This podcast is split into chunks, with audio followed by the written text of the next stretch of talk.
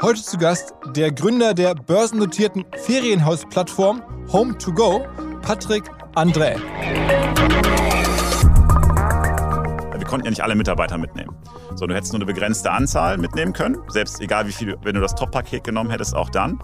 Und das wollte ich natürlich nicht. Wie wähle ich die aus? Nehme ich die ältesten Mitarbeiter, nehme ich das Top-Management, nehme ich, wen nehme ich? Ja, es ist ja nur unfair. Ja, wir haben ja gesagt, wir fahren gar nicht nach Frankfurt, niemand. Ja, ich brauche es nicht für mein Ego, mich da auf, die, äh, auf das Parkett zu stellen äh, und da zu klingeln. Aber was wir gemacht haben, ist, wir haben eine Videowand, äh, so eine große Videowand ins Büro gestellt, haben da ein kleines Pult davor gebaut, haben dahinter ein, ein, Bild von der deutschen Börse reingemacht, die überall branded war, also durch unsere Designer, wo überall Home to Go stand, ähm, haben dann äh, einfach davor geklingelt. Let's go! Go, go! Herzlich willkommen beim OMR Podcast mit Philipp Westermeier.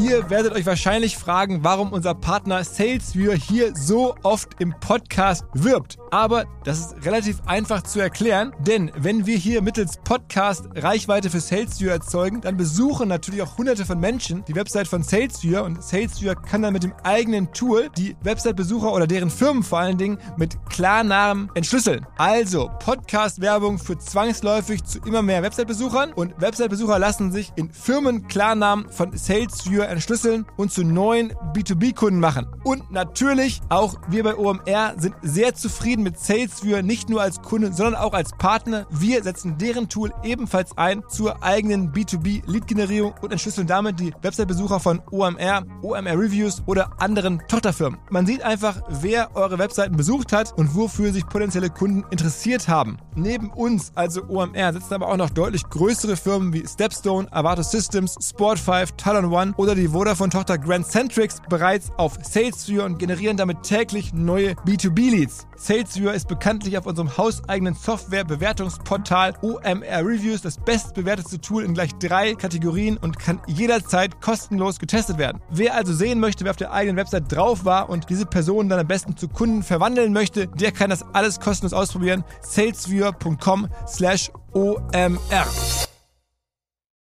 Zurück zum Podcast. Die Geschichte von Patrick führt uns direkt zu den Wurzeln von OMR und damit auch der Frage, wie baut man eigentlich Digitalgeschäfte auf über Marketing, Performance Marketing, insbesondere solche Geschäfte wie halt Home2Go eines ist, nämlich ein Marktplatz, eine Plattform, damit irgendwo auch zweiseitig Angebot, Nachfrage in Einklang zu bringen, ist ja besonders schwierig, aber wenn es klappt, ist es halt besonders schön. Und apropos besonders schön, die Kollegen von Home2Go sind jetzt ja auch kürzlich an die Börse gegangen via SPAC, auch das natürlich Themen, die uns immer besonders interessieren, wie funktioniert die Börse, Börse, für Firmen. Wie war der Weg dahin? Alles haben wir besprochen. Noch ein paar Fun Facts. Unser Stammgast hier, der Pip Klöckner, ist ja Aufsichtsrat bei Home2Go, auch Investor, war lange dabei. Also auch das bitte im Kopf behalten. Da ist sehr, sehr viel OMR in der Geschichte von Patrick, von seiner Plattform, von der Reise und von der allgegenwärtigen Frage, wie kann man gegen einen absoluten Champion bestehen? In dem Fall ist es Airbnb. Wie kommt man damit klar, dass es die halt ebenfalls gibt? Und ja, diese Folge ist im Jahr 2022 aufgenommen worden. Wir hatten Ende Dezember gesprochen und auch kurz danach direkt ausgestrahlt.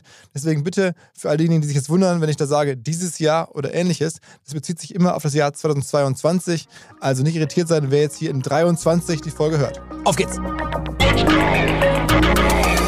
Erzähl mal, du bist also jetzt nicht ans Gründen geraten durch die Rocket-Zeit, sondern ähm, schon viel früher ging es bei dir los mit irgendwie Tech-Affinität.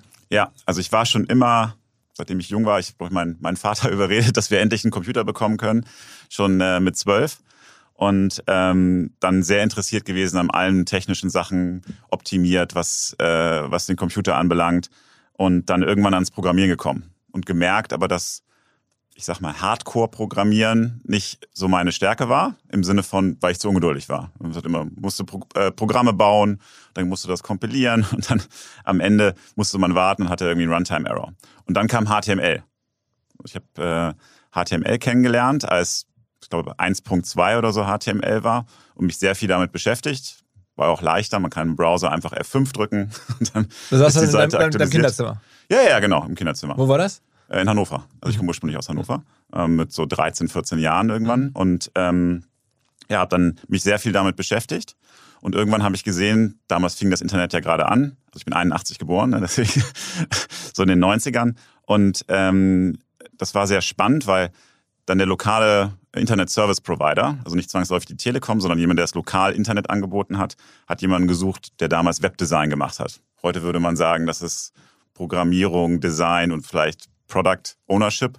Ähm, natürlich einem ganz anderen Niveau, als das, das heute stattfindet. Aber ähm, ich, hab, ich bin einfach hingegangen, habe dann gesagt, ich bewerbe mich dort mit 16. Hatte natürlich kein Portfolio, aber hatte alles Mögliche für mich selber schon designt, mit Photoshop gebaut und so weiter. Und habe einfach deren Webseite komplett vorgebaut und mitgebracht. Und da haben sie mich angerufen und haben gesagt, wir würden das gerne mit dir machen. Mhm. Und dann habe ich äh, neben der Schule dort halt eineinhalb Jahre ungefähr gearbeitet. Aha. Und ähm, irgendwann gemerkt, äh, wie viel Geld sie eigentlich mit mir verdienen. und mich dann äh, so ein bisschen selbstständig gemacht und das so als Freelancer vor allen Dingen für amerikanische Kunden gemacht. Neben der Schule als Schüler? Ja, ja, ja, genau. Und dann hast du schon dann am Ende Tausende oder Hunderttausende verdient? So viel nicht, aber schon ein bisschen Geld verdient und das habe ich zum größten Teil in Aktien gesteckt. Okay. Ja? Also deswegen kannte ich auch schon die. Was hast du damals gekauft? Dann irgendwie Apple, Amazon oder so? Ja, eher nicht, eher, eher noch spekulativer, würde ich sagen, wahrscheinlich damals. Ja, also es war ja so ein bisschen die Dotcom-Thematik dann und deswegen habe ich das auch schon mal mitgemacht in der Dotcom-Blase ähm, mit, äh, mit Themen, die halt die ich selber gesehen habe. Es war jetzt ne, so Schüler, ja, es war jetzt re relativ gesehen, aber es war trotzdem interessant, einmal schon zu lernen, wie so eine Krise verläuft und wie so Sachen funktionieren. Aber du bist dann trotzdem, also als dann die ähm, Schulzeit vorbei war, äh, relativ klassisch zum Jurastudium gekommen und hast am Ende sogar in Jura promoviert. Also das äh, ist jetzt ja doch eine überraschende Wendung. Ja, gar nicht so überraschend. Ich habe, ähm, als ich diese ähm, Webdesign oder ähm, Webprogrammierungsthemen angeboten habe, merkt man ja immer, also normalerweise kommt ein Kunde zu dir und sagt dir halt, ich hätte, oder damals war es zumindest so, ja, ähm, ich hätte gerne irgendwie eine neue Webseite, design die mal. Und dann will er natürlich nicht nur eine Version sehen, sondern irgendwie zwei oder drei. Und es war für mich immer, ja, vielleicht auch aus natürlich jugendlichem Leichtsinn damals heraus immer so sehr schlimm, wenn meine, wenn meine Variante, die ich sehr gut fand, nicht gewählt wurde, sondern dann vielleicht die, also wo ich vielleicht also die Top-Variante, wo ich einen Tag oder zwei Tage oder drei Tage oder vielleicht auch eine Woche drauf verbracht habe und dann irgendwas, was ich noch als zweite oder dritte Alternativversion angeboten habe, das dann gewählt wurde. Vor allen Dingen, weil ich es ja auch immer noch umsetzen musste nachher. Also ich habe ja nicht nur designt, sondern ich habe nachher die Webseiten auch gebaut. Ähm, und das war immer, naja, ich will nicht sagen nervig, aber es war unangenehm, weil man natürlich in Probleme reingelaufen ist, die man vielleicht bei der ähm, Top-Version, die man selber dachte, nicht gehabt hätte. Und am Ende war für mich relativ klar, was ich gesehen habe, okay, eigentlich, ähm, ich hatte schon vorher gesehen, dass ich beim, beim Programmieren, beim klassischen Programmieren, dass jetzt Informatikstudium jetzt nicht unbedingt das wäre, was mich glücklich machen würde. Ich konnte digital designen, aber war jetzt nie der, derjenige, der jetzt unbedingt im Kunstunterricht äh, immer mit einer Eins rausgelaufen ist. Und dementsprechend wusste ich auch, dass ein Designstudium, obwohl ich, obwohl mir das sehr am, am Herzen liegt, das Thema, also Ästhetik allgemein, aber ähm, Design halt jetzt auch nichts wäre, was mich glücklich machen würde. Und dazu kam genau dieses dritte Thema, wer trifft die Entscheidung, was nachher im Endeffekt es ins Produkt schafft oder was, ähm, ähm, also die, die betriebswirtschaftliche beziehungsweise die risikobehaftete Unternehmerentscheidung. Und als ich dann damals überlegt habe, ja, ähm, mit äh, am, Ende, am Ende der Schulzeit, was ich studieren will, und man sich das in Deutschland mal so ein bisschen angeguckt hat, natürlich, wie gesagt, limitierter und vielleicht auch ein bisschen naiver Blick aus, aus der damaligen Zeit heraus, aber hat man halt gesehen, es ist im Wesentlichen BWL und Jura, was Leute studiert haben, die Entscheidungen treffen in, in deutschen Unternehmen. So, meine Eltern haben beide Jura studiert, da ich natürlich auch ein bisschen eine gewisse familiäre Affinität Und zu hast dem du auch Thema. ein gutes Staatsexamen gemacht, weil sonst könnte man nicht promovieren. Ja, genau. Ich habe äh, hab dann Jura studiert, ähm, habe aber nebenbei noch BWL studiert auch. Also ich habe ein äh, Diplom von der FH noch äh, in BWL, habe aber ähm, dann erstes Staatsexamen mit VB gemacht, ja, also fast sogar gut, ja, ähm, aber ähm, und habe dann promoviert und habe dann auch zweites Staatsexamen auch noch mit dem VB gemacht. Also du hättest auch in eine der super äh, Kanzleien gehen können und dann für mehrere hundert Euro Tagessatz arbeiten. Ja, also Oder ich hätte- Stundensatz, Stundensatz. Ja, ja, ich hab, ja, ja, genau. Also ich hätte, ich hätte auf jeden Fall, ähm, hatte da einige Angebote. Ja, ich hatte auch nebenbei, ähm, neben der Promotion ähm, äh, kurz auch für eine Kanzlei gearbeitet, für eine, für eine große ähm, angloamerikanische Kanzlei. Aber meine Chefin, meine Partnerin damals meinte, du kannst hier gerne anfangen. Aber ich glaube, äh, du hast mehr Talente, was ein ganz nettes äh, Ganz in der Art zu, zu sagen ist, eigentlich passt ja nicht für dich. Ja, ja, doch, beziehungsweise sie würde mich, also sie wollte, sie, eigentlich würde sie mich gerne nehmen, sie wusste aber, dass ich was anderes machen will. Weil ich in der Zwischenzeit auch schon während des Studiums, ähm, äh, beziehungsweise während des BWL-Studiums hatte ich dann ein Praktikum gemacht bei European Founders in München. Das Dem war damaligen Investmentvehikel von den Sommerbrüdern? Genau, richtig. Und ähm, dadurch bin ich natürlich, also es war für mich eigentlich die Sache, die alles wieder zusammengebracht Und hat. hast du dich einfach beworben dann? und gesagt, Mensch, da würde ich jetzt gerne dabei Ja. sein. Das hast du Ja, eine Bewerbung genau. hingeschickt? Eine dann, Bewerbung hingeschickt, dann hat mich der eine Investmentmanager angerufen, mich ein bisschen ausgefragt, ob ich Börse verstehe und andere Sachen. und dann äh, hat es angefangen. Und ähm, damals, ich weiß noch, ein langes Gespräch mit Marc Samba geführt, weil der mich überreden wollte, dass ich direkt anfange und halt, weil der ja auch Jurist ist von der Ausbildung und irgendwie ähm, das Referendariat nicht mache und äh, äh, Doktorarbeit nicht zu Ende mache. Habe aber für mich gesagt, ich will das erstmal abschließen und arbeite aber gerne für euch auf Projekten. Ja, und dann habe ich halt vor allem natürlich dann auf, auf Rocket-Projekten gearbeitet. Und dadurch bin ich dann auch äh, am Ende äh, zu Home24 gekommen. Und also dem Möbelunternehmen, genau, das ja eine Portfoliofirma war, dass das Rocket heraus gegründet wurde. Genau. Und da warst Genau. du aber nicht Chef, sondern da warst du. genau, habe äh, Business Development geleitet. Beziehungsweise am Anfang bin ich hingekommen, um den Marktplatz auf der Business-Seite auszubauen. Mhm. Da war ich aber noch im Referendariat, lustigerweise. Ja, und habe es dann neben dem Referendariat als äh, den, den Marktplatz angefangen aufzubauen als Business Lead Mhm. und bin dann nach dem Referendariat äh, nochmal mit einer kleinen Pause ähm, fürs zweite Staatsexamen bin ich dann wieder zu, zu Home24 zurück. Und dann hast du das eine Weile gemacht. Ja, genau. Und dann da ähm, Leute getroffen, die man auch aus dem Podcast hier als ganz genauer Hörer kennen könnte. Zumindest einen, äh, den Nils Regge, ähm, der mittlerweile andere Dinge tut, aber ähm, sehr erfolgreiche Firmen gebaut und finanziert hat. Äh, und der hatte schon mal eine Firma, die heißt Casamundo, eine Ferienimmobilienvermittlung. Genau. So. Und Nils war, glaube ich, vor, weiß nicht, zwei Jahren mal hier, macht jetzt ja so Longevity-Sachen, also ein bisschen anderes Profil, aber damals ähm, hat er halt sowas gemacht. Und ähm, den hast du getroffen und der hat dir erzählt, mach doch so eine Art Casamundo nochmal neu. Naja, wir haben, also es war im Endeffekt so, ich habe Nils äh, schon kennengelernt, als ich noch für Rocket gearbeitet habe, genau. Ähm, Im Wesentlichen aber deshalb, weil eines von seinen Unternehmen, wo er beteiligt war, Interesse hatte, mich abzuwerben als, als COO. Ja. Ich fand das aber für mich damals grundsätzlich nicht so, nicht so spannend, weil ähm, ich was Neues bauen wollte. Ja, und ähm, Nils und ich haben uns aber sehr gut verstanden. Und ähm, wir haben ja noch einen dritten Mitgründer, ja, den Wolfgang Heigel. Der hat äh, vorher Swoodoo gegründet. Genau, der hat Voodoo gegründet, ähm, an Kajak verkauft, also an die Amer amerikanischen, an das amerikanische Vorbild im Endeffekt, was zu Booking gehört. Also in anderen Worten, deine beiden Co-Gründer, wenn man jetzt sagt, Nils und Wolfgang, waren schon Multimillionäre. Musst du sie fragen. Okay. Aber ähm, am Ende, äh, äh, am Ende äh, ja, kamen wir dann halt zusammen und äh, wir haben dann überlegt, was könnte denn Sinn machen? Ja, und Nils hatte ja schon mal, wie du ja sagst, hatte schon Erfahrung im Ferienhausbereich. Wolfgang hat schon mal eine Metasuchmaschine für Flüge gebaut, an Kajak verkauft, war dann Geschäftsführer für Kajak Europa, hat das Europageschäft als CMO weiter ausgebaut. Und dann haben wir halt überlegt, was könnten wir eigentlich äh, zusammen machen? Und da wir alle selber dieses persönliche Problem, also nicht nur ähm, äh, letztlich die Marktsituation gesehen haben, aber da auch dieses persönliche Problem schon mal hatten, ein Ferienhaus wirklich ordentlich zu finden und zu vergleichen, haben wir gesagt, okay, warum macht nicht eigentlich eine Metasuche damals als ursprüngliches Businessmodell, mit dem wir mal gestartet haben, ganz am Anfang für den Markteintritt, ähm, am meisten Sinn ähm, für diesen Markt? Weil wenn man sich den Ferienhausmarkt anguckt, also gerade diesen klassischen Ferienhausmarkt, in dem wir aktiv sind, also klassische äh, Ferienhaus an der Ostsee, Nordsee, in Italien, in den Bergen zum Skifahren, ähm, also für den Urlaub auch mit der Familie, dann sieht man halt, dass der Markt an sich, jeder einzelne Markt in jedem einzelnen Land, also wenn man jetzt Deutschland nimmt zum Beispiel, der, der deutsche Markt ist mehr fragmentiert als der globale Flugmarkt oder der globale Hotelmarkt. Ja, und damit hat man natürlich, und dasselbe gilt dann wieder für Frankreich und, äh, und, und die USA, und damit hat man eine unheimliche Möglichkeit, ähm, Wert zu schaffen, erstmal überhaupt alles auf einer Plattform zu vereinen. Das war die Grundidee von Home2Go, ja, als wir es gegründet haben. Wir haben gesagt, wir schaffen eine Plattform, wo wir im Endeffekt alle Ferienhäuser und Ferienwohnungen auf einer Plattform zusammenbringen als, als Ziel. Und ähm, das haben wir auch geschafft. Also wir sind, wenn man Ferienhäuser und Ferienwohnungen sich anguckt, sind wir die größte Plattform weltweit und haben dann gesagt, ähm, im nächsten Schritt, wie, ähm, oder in unserem Plan, wie entwickeln wir das, das Geschäft äh, weiter. Aber grundsätzlich, die Idee stammt daraus, dass der Markt einfach so unübersichtlich ist und gerade du als Kunde keine Chance hast, irgendwie Objekte auf verschiedensten Seiten zu Aber vergleichen. es gab natürlich schon zig Firmen, die es probiert haben. Also ähm, es war vielleicht nicht gut probiert, aber ich meine, man sieht ja an, an äh, Casamunde von Nils oder auch äh, verschiedenen anderen.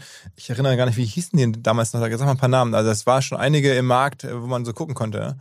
Ja? Ja, ich glaube, ich glaub, am Ende, es war immer ein anderes Geschäft. Fevo Direkt und ja, Fevo sowas. Direkt gibt's ja auch noch. Ne? Das ist auch ein Partner von Home2Go zum Beispiel. Aber da gab es schon einiges. Also Genau. es ist nicht so, dass man da jetzt komplett irgendwie eine neue Idee hatte eigentlich. Ja, doch die Idee war insofern anders, dass wir uns am, am Ende nochmal als Gesamtaggregator über den gesamten Markt gestellt haben. Also wir haben gesagt, ähm, wir vereinen einen Casamundo und Fevo Direct, einen Booking.com, ähm, ganz viele kleine ähm, Verwalter und Anbieter auf einer Plattform, sodass man wirklich auch sehen kann, welches Objekt gibt es auf den verschiedenen Plattformen, auf den verschiedenen mhm. Seiten und einen Überblick bekommen kann auf der einen Seite darüber, was es alles im Markt gibt, wer es alles anbietet und auch zu welchem Preis. So, mhm. das war so die, also die klassische Meta, der klassische Metasuchenansatz.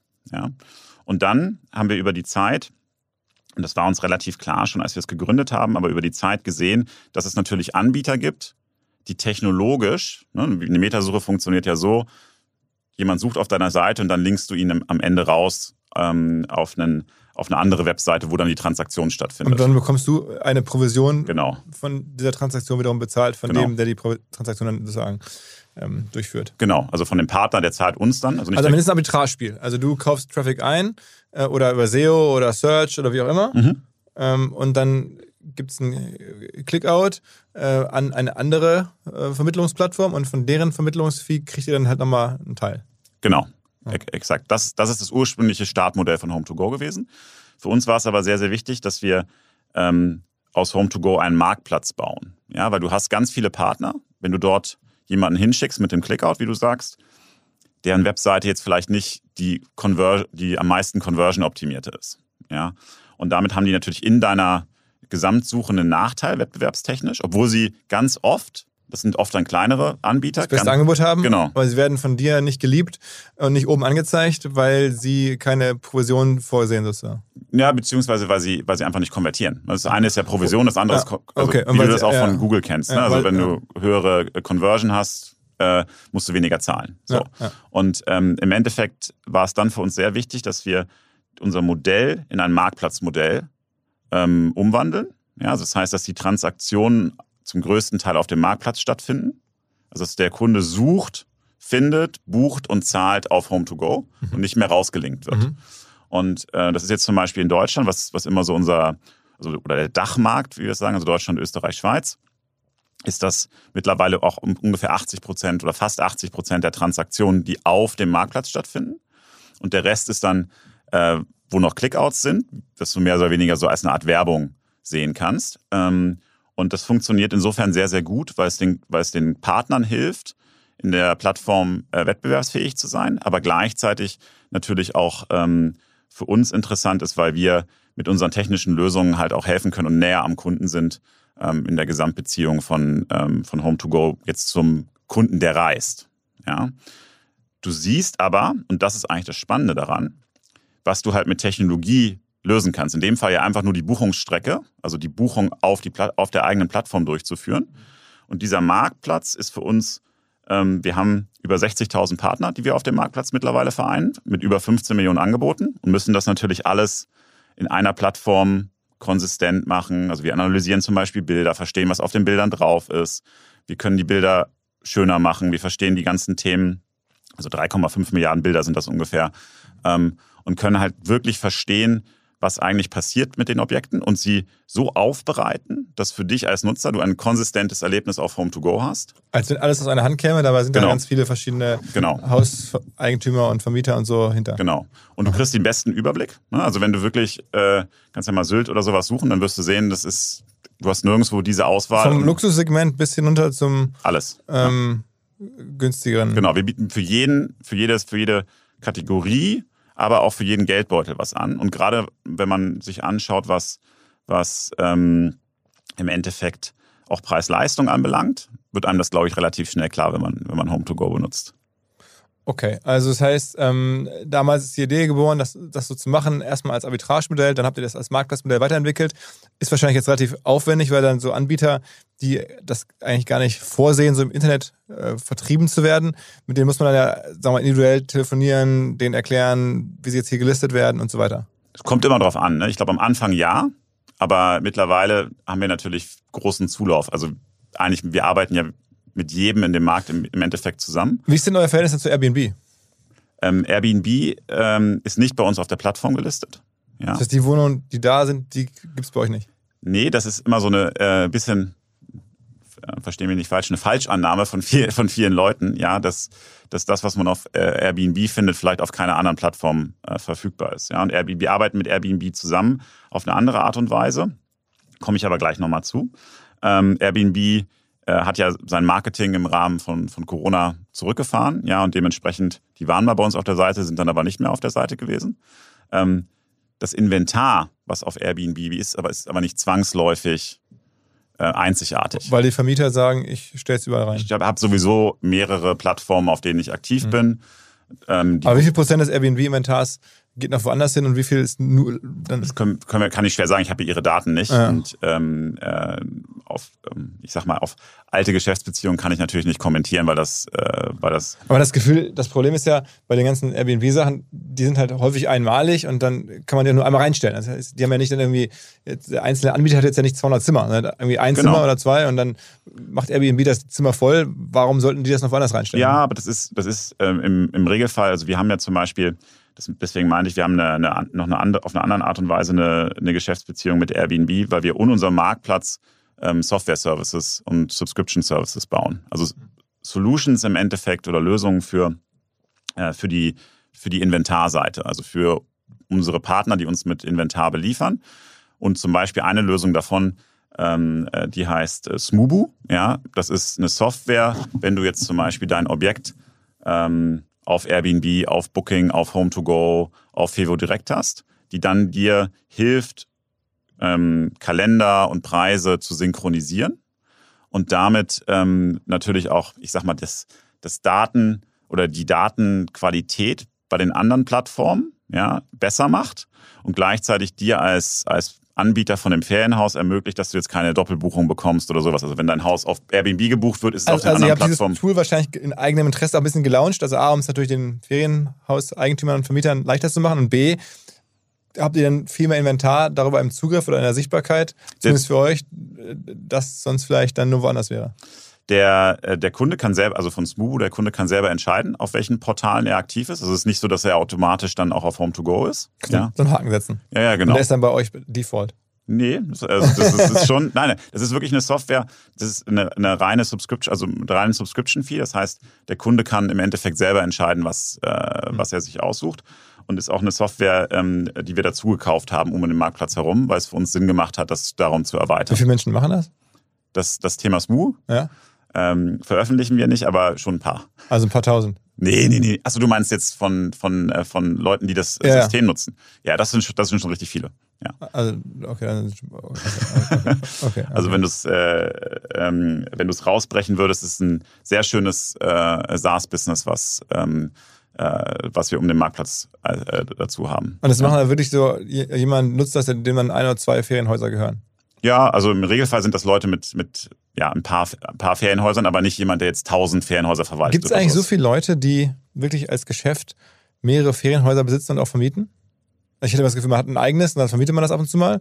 Oder man ist halt Profi und hat man irgendwie Hunderte. Also, und was dazwischen? Es gibt alles dazwischen. Also es ist wirklich so. Es gibt Leute, die es gibt Einzel, ähm, äh, ich sag mal, jemand, der sein privates äh, Ferienhaus, was er selbst nutzt, vielleicht auch noch zusätzlich vermietet. Ja, also und dann hast du auf der anderen Seite Leute, die vielleicht auch mal so angefangen haben und dann entweder selber was Neues noch dazu nehmen oder der Nachbar sagt, kannst du meins vielleicht nicht mitvermieten. Also ganz viele von diesen ähm, kleinen Agenturen und Verwaltern haben eigentlich so angefangen mit ihrem eigenen Haus und haben dann immer mehr andere Kunden bekommen, weil die gesehen haben, mach, mach doch mal für mich mit. Aber ist es euer Hauptkundenkreis? Also so Menschen mit zwei bis zehn Ferienhäusern? Oder, oder? Für das, ähm, also für diese Software ja. Und generell? Und generell haben wir alle Größen. Also wir haben von wirklich Einzelpersonen oder beziehungsweise Anbietern mit einem Haus bis hin zu Verwaltern, die 30, 40, 50.000 Objekte äh, verwalten. Ja, also große, wir nennen die Property Manager, ähm, ähm, Ferienhausverwalter oder Agenturen. Und wir arbeiten ja auch mit äh, zum Beispiel mit Booking oder ähm, äh, mit Fevo Direkt, was zu Expedia gehört, zusammen, die dann noch größere Anzahl ihrer Gesamt, äh, ähm, ihres Gesamtportfolios haben. Okay. Ähm, und wenn es jetzt Airbnb nicht gäbe, dann würdet ihr sofort explodieren umsatzmäßig. Ich glaube, Airbnb äh, ist erstens aus einem bisschen anderen ähm, Markt unterwegs. Ja, also wenn du halt ein klassisches Ferienhaus suchst, dann musst du eigentlich über Home2Go gehen. Ja, und ich glaube nicht, dass dass äh, sozusagen Airbnb uns da ähm, versperrt den Weg, dass wir wachsen. Ja, du siehst ja auch, wenn, wenn, du, wenn du dir unsere Zahlen anguckst, ne, wir haben irgendwie gerade Q3-Zahlen veröffentlicht. Ähm, wir sind, ähm, wenn du den Umsatz anguckst, 60 Prozent Jahr über Jahr gewachsen. Also ihr macht, dieses Jahr ist, glaube ich, geplant 140 Millionen Umsatz? Ne, wir haben unsere Guidance, ne, wir sind ja ähm, seit letztem Jahr an der Börse. Ähm, das heißt, was wir erwarten, haben wir dieses Jahr zweimal nach oben korrigiert. Ja, also ähm, äh, den, das Umsatzwachstum erhöht, weil wir davon ausgehen, dass wir mehr Umsatz machen als ursprünglich Anfang des Jahres gedacht. Und wir werden dieses Jahr zwischen 141 und 146 Millionen Umsatz machen. Das ist Innenumsatz. Ne? Das heißt nur die Provision, die ihr bekommt. Genau, die Provision. Also das heißt, der gereiste, der gereiste ähm, oder das, was du bezahlst für die Reise, liegt, liegt deutlich über 1,5 Milliarden, was dafür ähm, äh, was dafür ähm, gezahlt wird von Kunden. Und die Guidance aufs Ergebnis ist ja, ist ja auch transparent. Ja. Das, da liegen wir bei ungefähr noch einem Verlust von 20 Millionen dieses Jahr. 20 bis 25. Mhm. Ja, und das haben wir aber auch zweimal auch dort geringerer Verlust als ursprünglich angenommen Anfang des Jahres. Und die Hauptkosten sind dann Marketingkosten. Also ihr habt jetzt das, Ja. das äh, Inventar da drauf und ähm, dann müsst ihr irgendwie Leute da rein. Marketing ist ein, ein großer Block, definitiv. Äh, Ja. Der größte. ja. Äh, Du hast auch 600 Leute, hast du gesagt, im Vorgespräch? Mit unseren Töchtern, ja. Das heißt dann Marketing und Personalkosten. Genau. Und ist denn die Hoffnung, dass man eines Tages Marketing ausmachen kann? So wie bei Airbnb hat er gesagt, in der Corona-Krise, wir machen das Marketing jetzt aus. Und man kennt uns, Airbnb ist groß genug, ähm, wir machen kein Marketing mehr. Genau, also die, im Ende, am Ende Marketing muss man ja immer machen, auf die eine oder andere Weise. Ja, sei es jetzt Performance Marketing oder sei es also Paid oder sei es, äh, sei es, sei es über Brand oder andere Kanäle. Aber klar, was wir natürlich sehen, ist, dass der, der Anteil im Endeffekt von Kunden, die schon mal bei Home2Go gebucht haben, dementsprechend günstiger oder umsonst zurückkommen, ähm, Kunden, die direkt auf die Seite kommen, Kunden, die wir auch über freie Kanäle wie SEO auf die Seite bekommen, immer größer wird und dementsprechend der Paid-Anteil dann sinkt. Ja, und das schafft natürlich, weil Marketing ein großer Posten ist und äh, schafft das im Endeffekt Effizienzen, die dann auch, weil unser Ziel ist, nächstes Jahr profitabel zu werden. Das hatten wir schon, das haben wir uns jetzt nicht neu ausgedacht, weil es, weil es äh, jetzt äh, opportun ist, ja, äh, profitabel zu sein, sondern das war auch schon unser Plan, als wir letztes Jahr an die Börse gegangen sind. Da haben wir gesagt, 2023 wollen wir profitabel sein. Deswegen sind wir auch sehr sehr, ähm, äh, sehr froh darüber, wie wir auch die Entwicklung dieses Jahr gesehen haben. Also auch, dass wir unsere, unseren Ausblick auf den Verlust dieses Jahr immer wieder weiter reduzieren konnten und, ähm, und damit im Endeffekt weniger Verlust jetzt Ende des Jahres machen, als wir Anfang des Jahres dachten, was genau auch in diesen Weg zur Profitabilität nächstes Jahr ähm, hinführt. Aber wie viel Energie muss man da reinstecken, dass halt Leute ihre Inventar bei euch anlegen? Also ich habe das Gefühl, auch da wieder so Airbnb, da geht man jetzt nicht nur als, als Mieter, sondern auch als Vermieter automatisch hin. Habt ihr diesen Markt auch schon so, dass jemand, der eine Ferienimmobilie hat, dass der automatisch sagt, ich pack die bei euch drauf? Ja, also das ist das, das Schöne. Ja, also ähm, wenn du dir im deutschen Markt das anguckst, also unser, unser erster Markt ist ja sozusagen der Dachmarkt, das heißt der Deutsche oder äh, österreichische Schweizer, der in den Urlaub fährt. Also wenn ich von Dachmarkt rede, rede ich nicht von den Objekten, sondern wirklich von dem, wie es nach dem Nachfragemarkt, also wo, wo, die, ähm, wo die Leute herkommen, die nachher verreisen. Und da kommst du eigentlich an, an Home2Go nicht, nicht mehr vorbei. Ja, und wenn du, wenn du es ähm, äh, wenn du es dir anguckst, ist das natürlich auch was, was immer automatisch dann auch Anbieter zu uns treibt. Wie gesagt, am Anfang hatten wir ja vorhin kurz drüber gesprochen. Hast du das Thema, dass du natürlich Leute überzeugen musst. Du bist ja ganz neu im Markt, hast noch keine, keine Marke, aber Da musst du die alle anrufen und äh, Genau. empfehlen. Genau. mal hier eher. Genau, und dann haben wir aber mittlerweile, also die professionellen Verwalter äh, kennen uns natürlich alle, ja, und ähm, du siehst auch immer, wenn wir zum Beispiel auch mal TV-Werbung oder irgend sowas geschaltet haben, ähm, schon am Anfang kamen auch die, die privaten und kleineren Agenturen, die dann unbedingt auf die Seite wollten. Und jetzt ist es eigentlich völlig normal, dass wir, dass wir sehr viele Leute haben, die bei uns auf die Plattform wollen. Was ist denn das optimale Ferienhaus? Also wenn ich jetzt, wenn, wenn du dir was eins, eins selber eins wünschen dürftest, wo du von dem du weißt, es wird dann äh, ganzjährig immer belegt und es gibt die besten Preise, was wäre das? Also ich glaube, das, das, äh, das ist sehr individuell. Ja, ich glaube, was das, was das beste Ferienhaus ist. Ja gut, aber es Ja. gibt ja eins, das dann bei euch am häufigsten, also wo du sagst, wenn ich davon noch mehr Metall hätte, ich könnte es immer äh, durchvermieten. Naja, also ganz klar, da wir im Dachmarkt äh, äh, so prominent sind, ähm, das, was im Dachmarkt sehr klassisch geht, ist Nordsee-Ostsee. Ja, und an der Ostsee ein schönes Objekt, das geht immer. Ja. Heißt dann, gibt es dann eine Stadt oder eine Gegend oder sowas auf dem DAS oder irgendwie? Ja, zum Beispiel DAS, aber auch ähm, alles rund um äh, Timmendorfer Strand und so weiter. Ja, also, also ganz klassische Ostseeküste ist zum Beispiel was. Lübecker Bucht. Ja, genau. Geht immer. Alles. Und dann wie viel, dann wie viel, wie viele Personen sollen da rein? Normalerweise ist es ein Familienthema, also so um die vier, mhm. ja. Ähm, aber das äh, und dann Ferienhaus, also klassisches Ferienhaus, das funktioniert immer. Also nicht in der Anlage, sondern genau. Ferienhaus heißt dann irgendwo in der Straße in weiß ich nicht. Äh ja, oder es gibt ja alles Mögliche. Ne? Es gibt es freistehend komplett, es gibt es in einer, äh, in einer Ferienhausanlage, es gibt es in der Straße. Ja, irgendwo, aber was wäre das Beste? Also was, was. Es kommt wirklich drauf an. Also für uns, für uns, ähm, weil auch die Kunden so unterschiedlich sind, die bei uns auf der Seite sind. Ne? Du hast ja Leute, die sagen, mir ist vor allen Dingen wichtig, dass ich, ähm, dass ich ein Ferienhaus habe, äh, wo ich komplett meine Ruhe habe und niemanden um mich herum habe.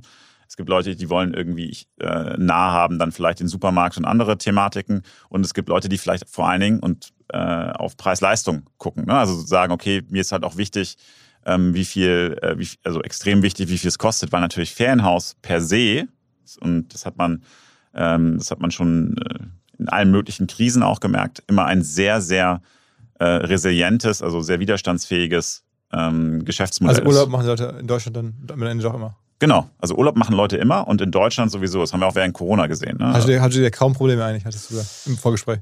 Ja, also äh, am Ende hatten wir kaum Probleme. Ähm, in, insofern, als dass wir in 2020 sogar leicht äh, bessere Umsätze hatten als 2019 und ähm, aber äh, und das bei, bei we wesentlich höherer Profitabilität. Wir waren fast, fast schon Break-Even in 2020. Und wenn man, wenn man sich das anguckt, ähm, war aber natürlich das Jahr mit massiven Schwankungen. Ja, also als wir im April oder als es im März losging, der März war schon unter 2019, der, der April 2020 war minus 90 Prozent. Also da hatten wir nur noch 10 Prozent äh, unseres Businesses. Und das ist natürlich schon mhm. eine Lage, wo du sagst, ist das jetzt, äh, äh, was passiert jetzt? Ja, wir haben es bis hierhin äh, sehr gut exekutiert und geschafft und ähm, jetzt werden wir durch so einen externen Faktor eventuell ähm, äh, haben wir Probleme, zumal wir damals uns gerade im Series D Fundraising befunden haben. Ja, also das war natürlich auch nicht der beste Zeitpunkt.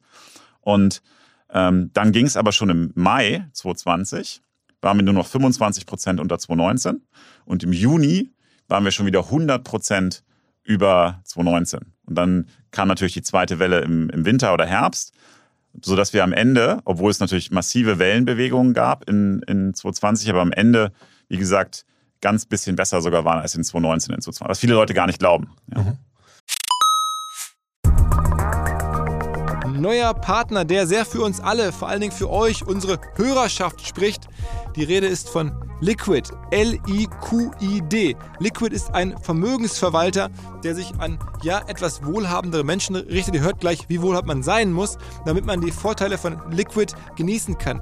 Als da wären, Liquid sagt, sie seien persönlich wie eine Privatbank und dabei modern wie ein Neo-Broker. Das macht Sinn, denn die meisten Menschen sehen sich ja tatsächlich nach Guidance bei ihrer Geldanlage. Man fühlt sich häufig vielleicht beim traditionellen Bankberater nicht mehr so gut aufgehoben und Liquid greift genau da rein. Die tun das, was ein sogenanntes Family Office häufig für sehr wohlhabende Menschen tut, nur mit deutlich niedrigerer Einstiegshürde. Also eine Art Family Office für jedermann, exklusive Anlagemöglichkeiten. Man kommt über Liquid, zum Beispiel in Private Equity und Venture Capital Fonds mit rein, wenn man das gerne möchte.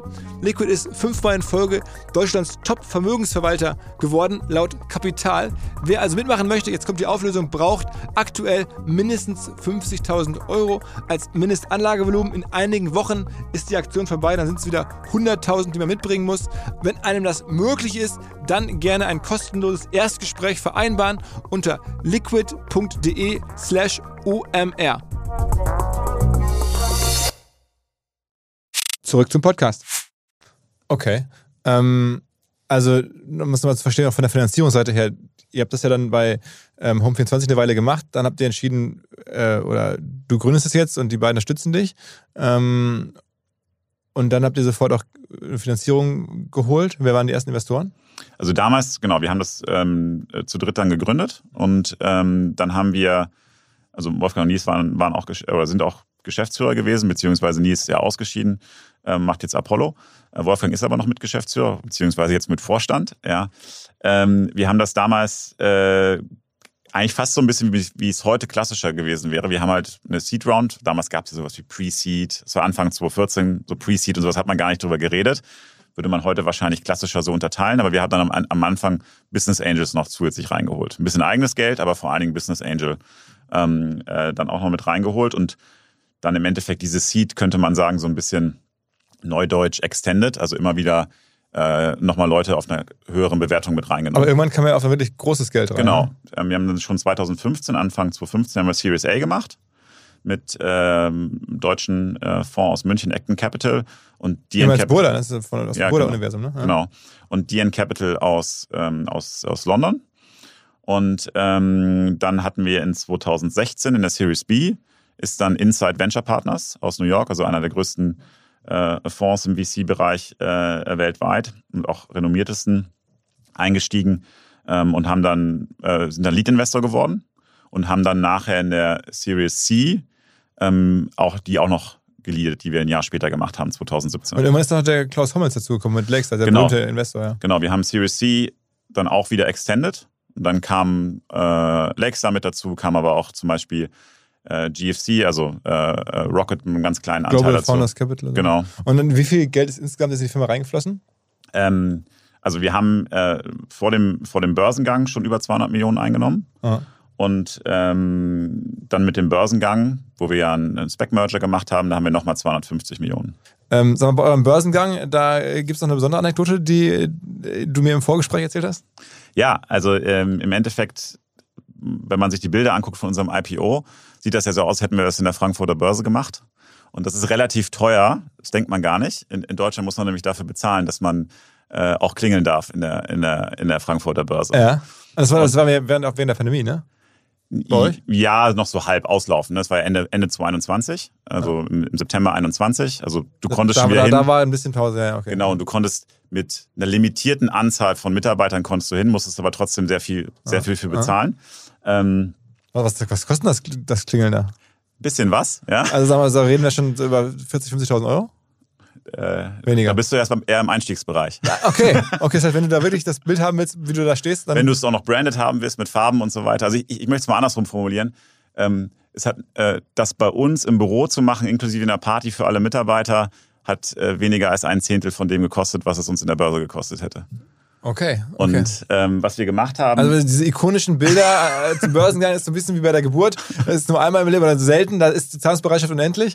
Und das nimmt dann die Börse und nutzt es voll. Und, Scheinbar. Ja, und es gibt auch genug Leute, die das machen. Aber ich hatte ja schon angesprochen, wir haben, wir haben eine bestimmte Art und Weise, dass wir nicht einsehen, für Sachen zu bezahlen, die wir glauben, besser machen zu können. Und in dem Fall war es auch so, wir wollten ja nicht, dass alle Mitarbeiter, äh, wir konnten ja nicht alle Mitarbeiter mitnehmen.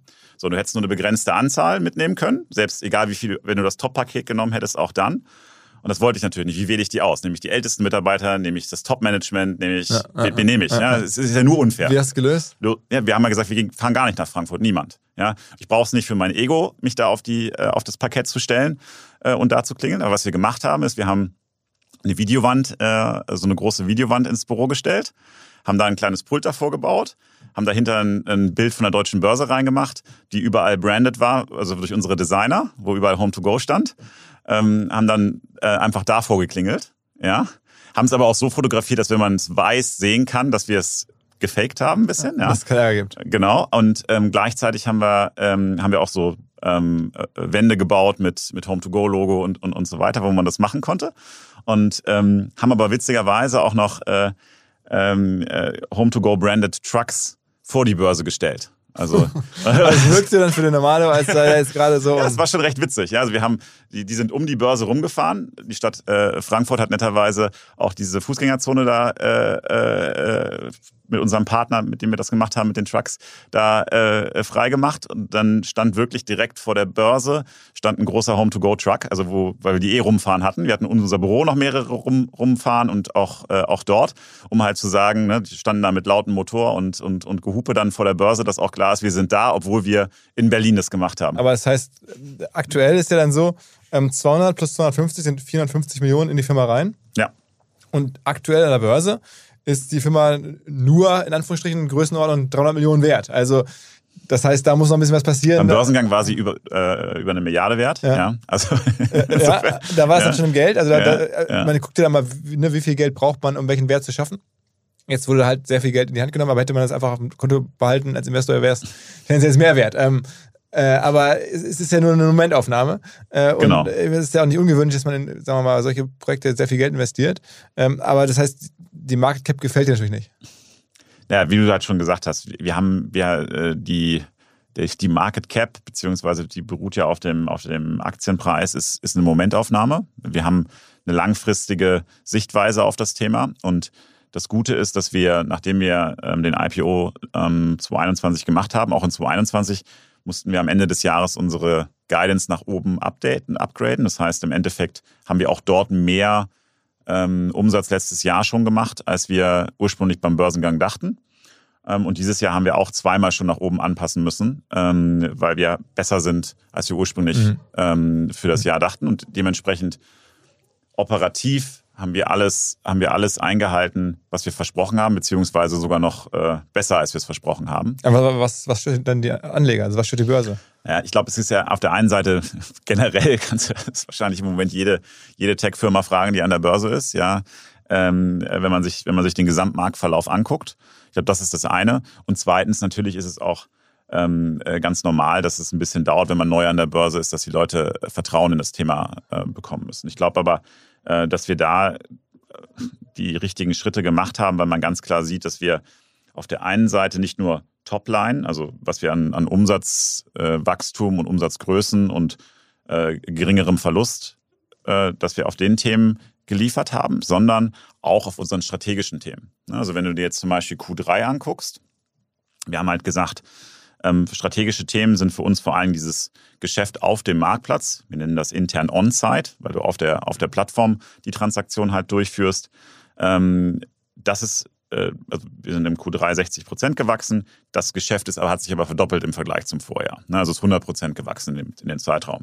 Wenn du dir dann noch das nächste strategische Thema für uns anguckst, die, diese Services, die wir um den Marktplatz herum bauen, ähm, das ist im, äh, im Q3 fast 250 Prozent gewachsen. Also es ist nicht nur, dass die Topline-Zahlen stimmen, sondern auch dort, wo wir sagen, strategisch, das sind die Themen, die wir reingehen wollten. Und das sind die Themen, in denen wir, an die wir glauben, weil wir glauben, dass wir den Markt ähm, damit das richtige Angebot geben, gerade auch von der Technologieseite und Softwareseite, dass das wirklich funktioniert. Ja, und ähm, äh, insofern glaube ich, setzen wir, zeigen wir dem Markt schon, dass wir die, die richtigen äh, Themen angehen oder beziehungsweise die Topline treffen und oder sogar noch besser sind und gleichzeitig das aber auch mit den Themen, wo wir gesagt haben, das sind unsere strategisch relevanten ähm, Vorstöße, die das auch nochmal unterfüttern, weil die schneller wachsen, als das Gesamtbusiness wächst. Mhm.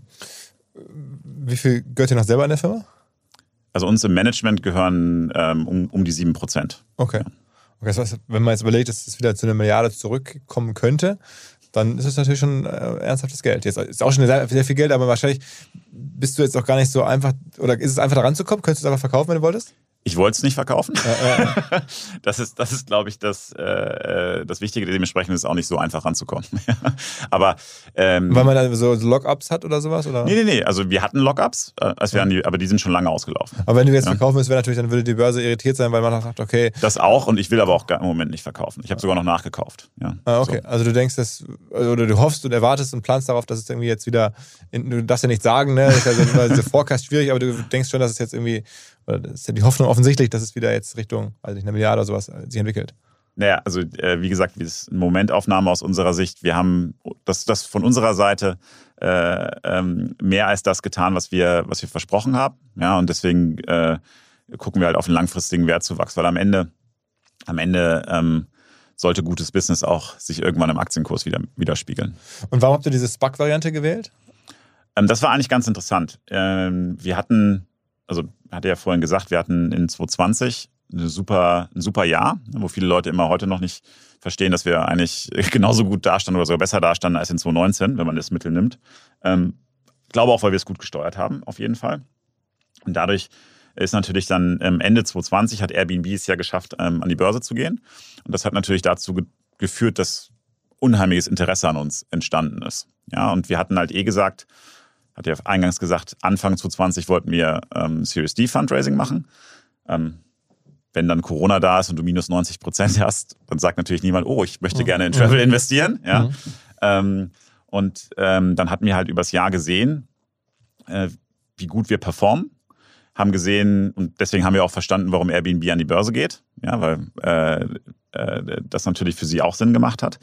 Und gleichzeitig haben wir, haben wir verstanden, und das war eigentlich sehr, sehr, sehr spannend mit, mit dem Airbnb-Börsengang, wie viele Leute plötzlich Interesse an uns hatten, ähm, aber vor allen Dingen natürlich, weil gleichzeitig auch die, die Spec-Welle losgegangen ist. Sodass wir uns überlegt haben, wir gucken es uns mal an, machen wir, machen wir entweder ähm, eine private Runde, gehen, machen wir ein IPO oder ist vielleicht Spec mhm. vielleicht doch was Interessantes. Ja. Und das war so verrückt äh, in, der, äh, in der Weile, dass äh, unser CFO hat mal so ein Interview dazu gegeben. Das war, er hat gesagt, es ist wie Speed Dating on Steroids, ja, weil äh, du halt einfach angerufen wurdest und äh, die alle möglichen verrückten Zahlen äh, erzählt wurden, was deine Firma äh, wert sein könnte, ja, äh, nur damit äh, die Leute dich an die Börse bringen. Und dann haben wir halt überlegt, okay, wir ähm, wir nehmen eine Investmentbank, gucken uns das in einem, in einem Gesamtprozess an, was sind die die Themen und dann haben wir uns im Rahmen dieses Prozesses entschieden, dass wir auch ähm, uns die Specs halt angucken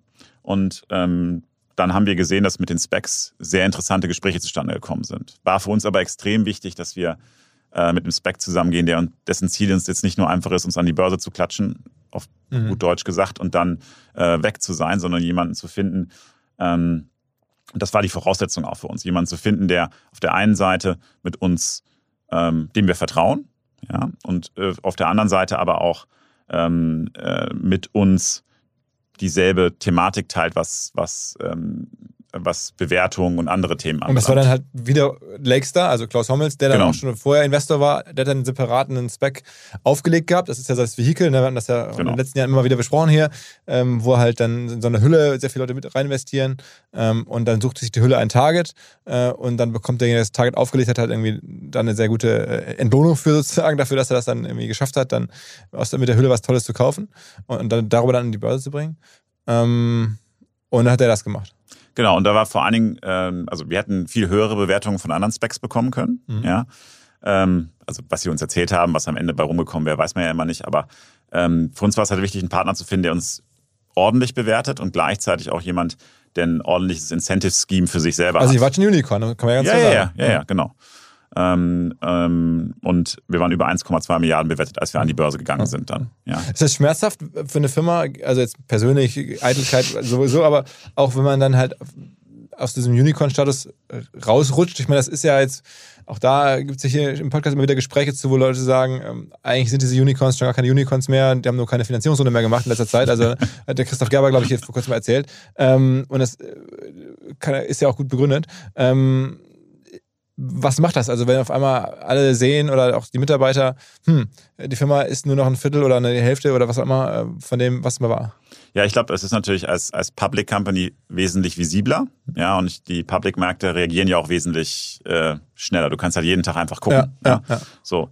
Ähm, ich glaube, das war eine meiner größten Ängste, dass ich jeden Tag auf einen Aktienkurs gucke, wenn wir, wenn wir äh, an die Börse gehen. Gott sei Dank ist es nicht so. Ähm, äh, ich kann mich sehr gut auf das operative Geschäft äh, konzentrieren was äh, mir auch viel mehr liegt. Ähm, aber am Ende ist es äh, natürlich was, was man mit den Mitarbeitern auch besprechen muss. Weil die haben ja auch dann muss. teilweise Boni, die auf den Aktienkurs abstellen genau, und so alles. Ne? Genau, aber ähm, es ist trotzdem, gerade für Mitarbeiter muss man halt auch verstehen, hat die, also es ist zwar visibler oder transparenter mit, mit, mit der Börse, das hilft aber für Mitarbeiter eigentlich unheimlich gut. Wenn man privat ist, kennst du ja wahrscheinlich auch, gibt es diese WESOP-Konstruktionen, also virtuelle Anteile. Mhm die dann ausgegeben werden, was äh, im Endeffekt eine, ähm, ein Problem ist, weil du, ähm, du, das hast du ja auch nicht verfügbar. Das ist ja nicht liquide. Ne? Du hast, und bei den virtuellen Anteilen musst du ja immer einen Exit haben, also musst die Firma verkaufen oder an die Börse bringen. Erst dann kriegst du überhaupt Zugriff auf diese virtuellen Anteile normalerweise. Und dann kommt ja noch dazu, dass alle anderen vor dir bedient werden. Also die Investoren, du hast eventuell Hürden, die du übersprungen musst von der Bewertung und so weiter und so fort. Das ist wirklich nur auf dem Papier. Als Public-Unternehmen haben wir den großen Vorteil, dass die Mitarbeiter natürlich ähm, die, ähm, die Anteile sofort in Aktien wandeln können. Und theoretisch sind diese Aktien sofort liquide. Aber ja. das, umso mehr ist ja so, wenn jetzt natürlich du auch die Mitarbeiter in Aktien bezahlst und dann sinkt der Wert, dann, dann sind deren Anreize natürlich alle irgendwie negativ. Das heißt, viele gehen dann ja auch häufig und sagen, Mensch, hier äh, kriege ich nicht mehr das adäquate Geld, weil die, bis die Firma sich wieder erholt hat, das dauert Jahre. Und dann ähm, lasse ich mich lieber woanders in Aktien bezahlen, wo das schneller geht oder wo der Preis höher ist. Ja, ja, aber bei uns, das, wir haben ein System gebaut, das, das genau das abfängt. Also wenn Mitarbeiter, wir machen das nicht so, dass Mitarbeiter ähm, irgendwie äh, jetzt ein Paket zum Beispiel für vier Jahre bekommen zu einem gewissen Wert, ja, sondern die bekommen halt ähm, jedes Jahr im Endeffekt ähm, einen Euro-Betrag, der dann umgewandelt wird in Aktien. Oder bei uns ist das ein Paket, was im Endeffekt besteht aus Aktien und Aktienoptionen, ne, wo sie auch noch ein bisschen ins Risiko gehen können, ähm, aber gleichzeitig auch an Zuwachs mehr, ähm, mehr partizipieren können. Dadurch vermeiden wir auch, durch diese jährlichen Zuteilungen, vermeiden wir beide Thematiken, dass du es halt ähm, äh, dass, dass die Leute halt vielleicht zu lange nicht im Geld sind, wie du sagst, ähm, oder absurde äh, Höhen plötzlich mitnehmen. Ähm, Einmalig dann sofort sagen, okay, jetzt reicht genau. mit Arbeiten, jetzt habe ich genug hier. Ja, ja, also weil, wenn, wenn ich heute was gebe, ähm, in vier Jahren kann, der, kann, kann die Firma ja vom Aktienkurs ganz woanders stehen. Ja. Ja. Was mir bislang überhaupt gar nicht klar war, ist, jeder Hersteller von Produkten jeglicher Art kann ein Volksprodukt sein in Kooperation mit der Bild. Das ist insofern natürlich spannend, weil die Bild eine Wahnsinnsreichweite hat, fast 50 Prozent der deutschsprachigen Bevölkerung erreicht und halt dieses Label Volksprodukt vergibt an Partner. Seit 21 Jahren machen sie das. Mittlerweile gibt es 220 verschiedene Volksprodukte und es werden weitere gesucht. Es gab schon Zahnbürsten, Volksakkus, aber auf der Website habe ich gesehen, sie suchen zum Beispiel einen Partner für eine Volkszahnzusatzversicherung oder für eine Volkspizza oder für einen Volksstaubsauger. Also, wer solche Produkte herstellt und auch in größerer Kapazität produzieren könnte, denn erfahrungsgemäß spricht der Verkauf nach einer solchen Kampagne ziemlich an, wendet euch bitte an einen Vermarkter, der Bild. Die Firma heißt Media Impact. Und Media Impact sagt übrigens auch, dass 80% derjenigen, die schon mal eine Kampagne in dem Bereich gebucht haben, das wieder tun. Wer jetzt hier erstmals von dieser Möglichkeit gehört hat, bekommt auf seine erste Buchung auch ein Media-Bruttovolumen von 220.000 Euro on top. Wendet euch dazu bitte direkt an Media Impact ein Wort de slash Bild slash Volks-Produkt und erwähnt einfach im Gespräch mit den Ansprechpartnern und Ansprechpartnern dort, dass ihr über OMR kommt und dann gibt es diesen Zuschlag. Zurück zum Podcast. Also, dass es ein seriöser Spack war, ähm, das ist zumindest mein Gefühl, weil einer unserer Stammgäste bei dir im Aufsichtsrat sitzt und der steht eigentlich für Seriosität und große Vorsicht und, und irgendwie überlegtes Handeln. Äh, die Rede ist von Kollege Pip Klöckner. Ja, genau. Wie äh, bist du an den geraten? Ja, wir kennen ihn schon lange. Ja, er war auch äh, äh früher Teil ähm, unserer, ich sag mal, Berater. Äh, Riege, die wir für, für die Firma mit genutzt haben. Also Pip kommt ja ursprünglich, weißt du besser als ich, ja, aus dem, aus dem SEO-Bereich. Ja, und da ähm, äh, haben wir ihn äh, genutzt, weil im Endeffekt ähm, Wolfgang, mein Mitgründer, der hat ja Sudo gemacht und äh, Pip hat ja früher mal bei Idealo Flüge mhm. vor allen Dingen auch gemacht und dadurch kannten sie sich. Und ähm, äh, als, als Wettbewerber, aber als respektierende Wettbewerber und darüber äh, auch eine Freundschaft entstanden. Ich habe ihn auch, da ich mit uns gearbeitet, kennengelernt und wir haben halt gesagt, das ist jemand, das wirst du wahrscheinlich bestätigen können, egal äh, was du mit ihm sprichst, du kannst eigentlich immer was mitnehmen, immer was lernen. Und deswegen habe ich gesagt, wenn wir jetzt einen Aufsichtsrat bekommen, weil das ist ja auch das Schöne, wenn du an die Börse gehst, du kriegst ja einen Aufsichtsrat, der ist, der ist zwar von, den, von der Hauptversammlung bestellt, aber du kannst natürlich Leute aufstellen. Ähm, und mir war es sehr, sehr wichtig, dass unser Aufsichtsrat auch Leute umfasst, wo ich normalerweise hingehen würde. du könntest dir Vorschläge machen. Ja, ja, genau. Mhm. Genau. Und ähm, für uns war es halt wichtig, dass wir, dass wir einen Aufsichtsrat haben, der mit Leuten besetzt ist, die nicht nur die Aufsicht ausüben, sondern wo ich, ähm, ähm, die ich normalerweise gerne auch als Berater hätte. Wer ist, also, noch, wer ist, noch, wer ist noch so dabei? Also ist einmal Philipp, ja. Dann haben wir ähm, einen Partner von Lakestar, der früher CMO bei Tomorrow Focus auch war, Christoph Schuh. Ähm, dann haben wir einen, äh, ähm, einen Auditor, ja, das brauchst du auch für das, für das Thema. Und dann haben wir noch sehr interessant ähm, aus den verschiedensten Bereichen des, des Businesses für uns interessante Leute. Also wir haben zum Beispiel einen Martin Reiter, ähm, der hat Airbnb außerhalb äh, von USA aufgebaut, hat das geleitet, war danach Europachef von Wayfair. Ähm, äh, dann haben wir die äh, Susan Sandler, das ist, ähm, die war früher bei Booking.com für äh, M&A verantwortlich. Dann war sie rechte Hand von Glenn Vogel, dem jetzigen Booking.com CEO, äh, also Amerikanerin, ähm, die ist im Board. Und dann haben wir noch äh, Christina Smedley, die war vorher ganz lange ähm, VP Brand and Communications bei PayPal, zuletzt sogar, jetzt hat sie was eigenes gegründet, aber davor war sie noch CMO bei Robinhood, hat davor ähm, auch VP, äh, VP Communications und Brand ähm, äh, für, für, ähm, für PayPal gemacht, wie gesagt, ähm, vor Robinhood für den Facebook Messenger, also bei Meta, super erfahrene Leute. Mhm. Und ähm, äh, das macht schon Spaß. Ja, also das ist dann plötzlich wirklich ein Top, Top-Board, auch für das Thema. Und ist euer Ziel sozusagen, ähm, einfach weiter zu internationalisieren oder noch mehr Inventar reinzubekommen? Oder natürlich logischerweise eh, aber wo kann man noch wachsen? Kann man noch mehr Kunden haben? Also, gibt es noch mehr äh, Ferienhaussuchen, die man noch nicht abbekommt derzeit? Oder gibt es noch mehr Ferienhäuser, die man auf die Plattform drauf bekommen muss, im, in, jetzt in den Kernmärkten? Oder ist es dann halt einfach neue Märkte erschließen? Was ist es? Für uns sind zwei Themen. Ähm, das eine ist, ähm, ich hatte vorhin ja erwähnt, dass sozusagen unsere ähm, am weitesten entwickelte Region die Dachregion ist. Ähm, dann haben wir eine zweite Region, die nennen wir so Rest von Europa und dann Nordamerika. Und genau in dieser Reihenfolge sind auch, sind auch die Entwicklungsstufen. Das heißt, also, ihr habt noch keine Durchdringung hier, die jetzt. Genau, Dach, Dach ist am weitesten. Was ja. habt ihr dann Inventar? Ist dann irgendwie 20% aller Ferienhäuser oder 10 oder, oder 80? In, in Dach haben wir, ja. haben wir, also ist immer schwer zu sagen, aber haben wir sicherlich 80% der Ferienhäuser auf der Plattform. Okay. Ja. okay. Ähm, also die für die Dachregion relevant sind. Ähm, ähm, und am Ende am Ende äh, ist es dann für den Rest von Europa ein bisschen weniger und USA noch weniger, ja. Aber das sind genau dann diese Wachstumsthemen. Für uns ist aber vor allen Dingen wichtig, auf der einen Seite, was ich eingangs ja gesagt hatte, ähm, den Marktplatz, das heißt, für den Kunden das Richtige zu bieten. Ja, also wir, du hast ja vielleicht unser Logo auch gesehen, ja, Home to Go mit diesem Dash hinten. Ja, das kommt daher, dass wir sagen, jeder hat halt seinen eigenen Use Case. Und ne, also du gehst vielleicht ein Home to Go Biking, Home to Go Swimming, äh, Home to Go ähm, äh, Relax oder also wirklich deinen Use Case mit diesem, mit diesem Dash zu verbinden. Und dafür ist die Voraussetzung, dass du erstmal das größtmögliche Inventar hast, damit die Wahrscheinlichkeit, dass ich das Richtige für dich finde, ähm, auch, äh, auch erfüllt wird. So, das ist das, was wir dem Kunden anbieten wollen. Dass der Kunde versteht für klassisches Ferienhaus in der, ähm, äh, also nicht in der Stadt, sondern das klassische Ferienhaus in der Ferienregion, da muss ich zu Home to Go als erstes. So, und da sind wir im Dachmarkt schon viel, viel weiter als jetzt im Rest von Europa und auch in Nordamerika. Das sind natürlich dann sozusagen Wachstumsmöglichkeiten über Internationalisierung.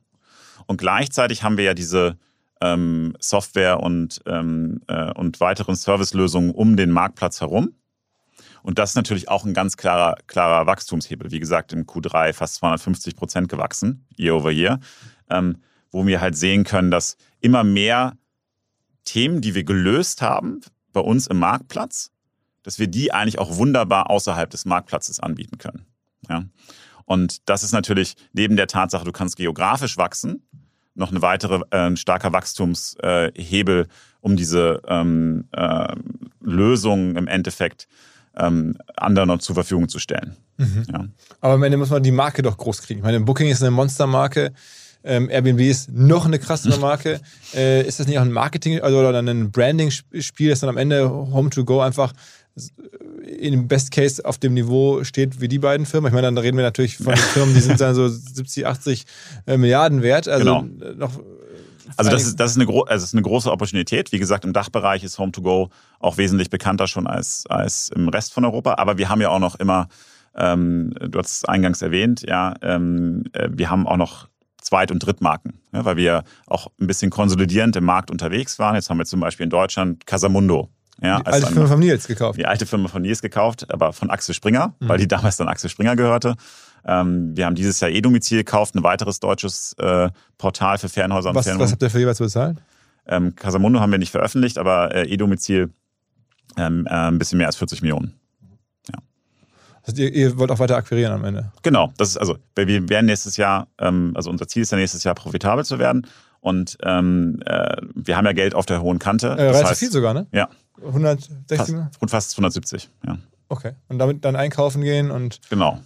Also einkaufen gehen auf der einen Seite, wo wir sagen können, wir können unseren Marktplatz erweitern. Also zum Beispiel bei, bei E-Domizil konnten wir jetzt innerhalb von wenigen Monaten weil unsere Technologie so weit ist, die Webseite komplett durch unsere Technologie ersetzen. Casamundo läuft komplett auf unserer Technologie.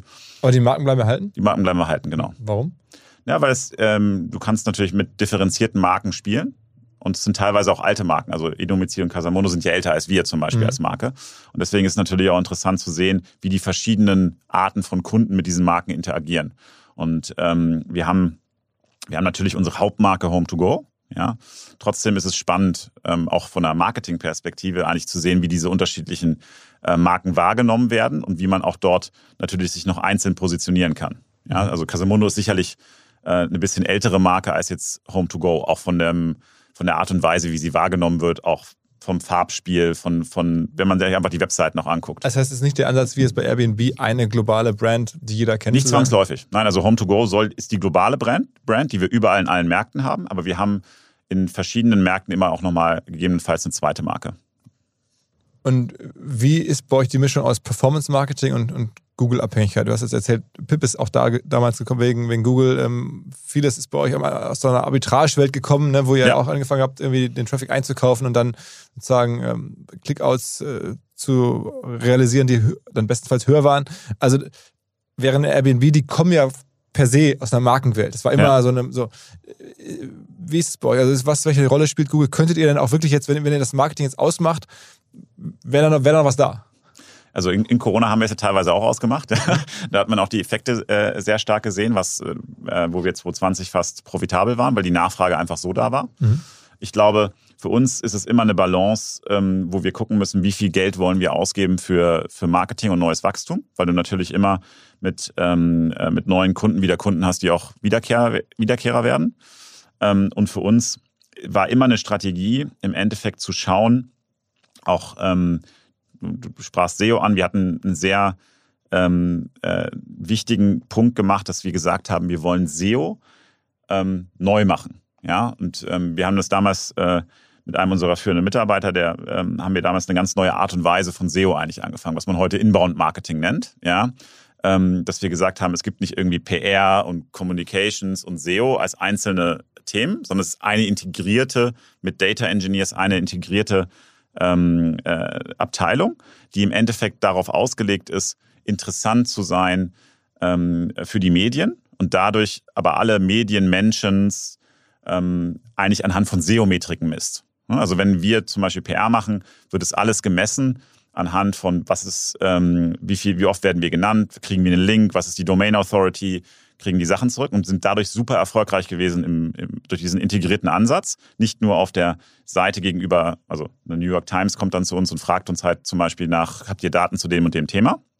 Dass wir uns da als Experten positioniert haben, sondern vor allen Dingen auch im Ergebnis. Also wenn du kennst ja Sistrix, wo man die Sichtbarkeit für, für, für Webseiten angucken kann. Und wenn, man, wenn du dir das anguckst ähm, und, und da spielt ja auch Brand mit rein, ähm, ist es ganz interessant, dass zum Beispiel ein Home2Go alleine, also die Home2Go de äh, Domain fast dreimal so groß ist wie ein Airbnb.de, ja, in der Sichtbarkeit äh, laut Sistrix. Und wenn wir unsere anderen Domains mit Casamundo und so weiter noch dazu nehmen, ähm, kommst du sowieso auf eine. Aber trotzdem größere. ist 80, 90 Prozent eures Traffics wahrscheinlich dann Search Traffic? Ähm, also Paid ist ähm, eher so um die 50 Prozent. Mhm. Mhm. Und der Rest ist dann aber auch SEO noch mit dabei? Dann SEO ist mit dabei. Es ist aber auch viel mittlerweile. Ähm, wir, wir investieren sehr viel auch in CRM, ja, also auf, auf der einen Seite also Leute entweder äh, über E-Mail zu bespielen oder in unserer App zu haben mit Push und so weiter. Wir haben über 20 Millionen Kunden mit Home-to-Go-Accounts. Wie, wie, macht man ein gutes CM heutzutage? Ich meine, das ist ja eh eine Frage. Ich versuche da nach Cases, weil alle CM ist in aller Munde und alle sagen, ja, Marketing ist so teuer geworden, muss CM machen.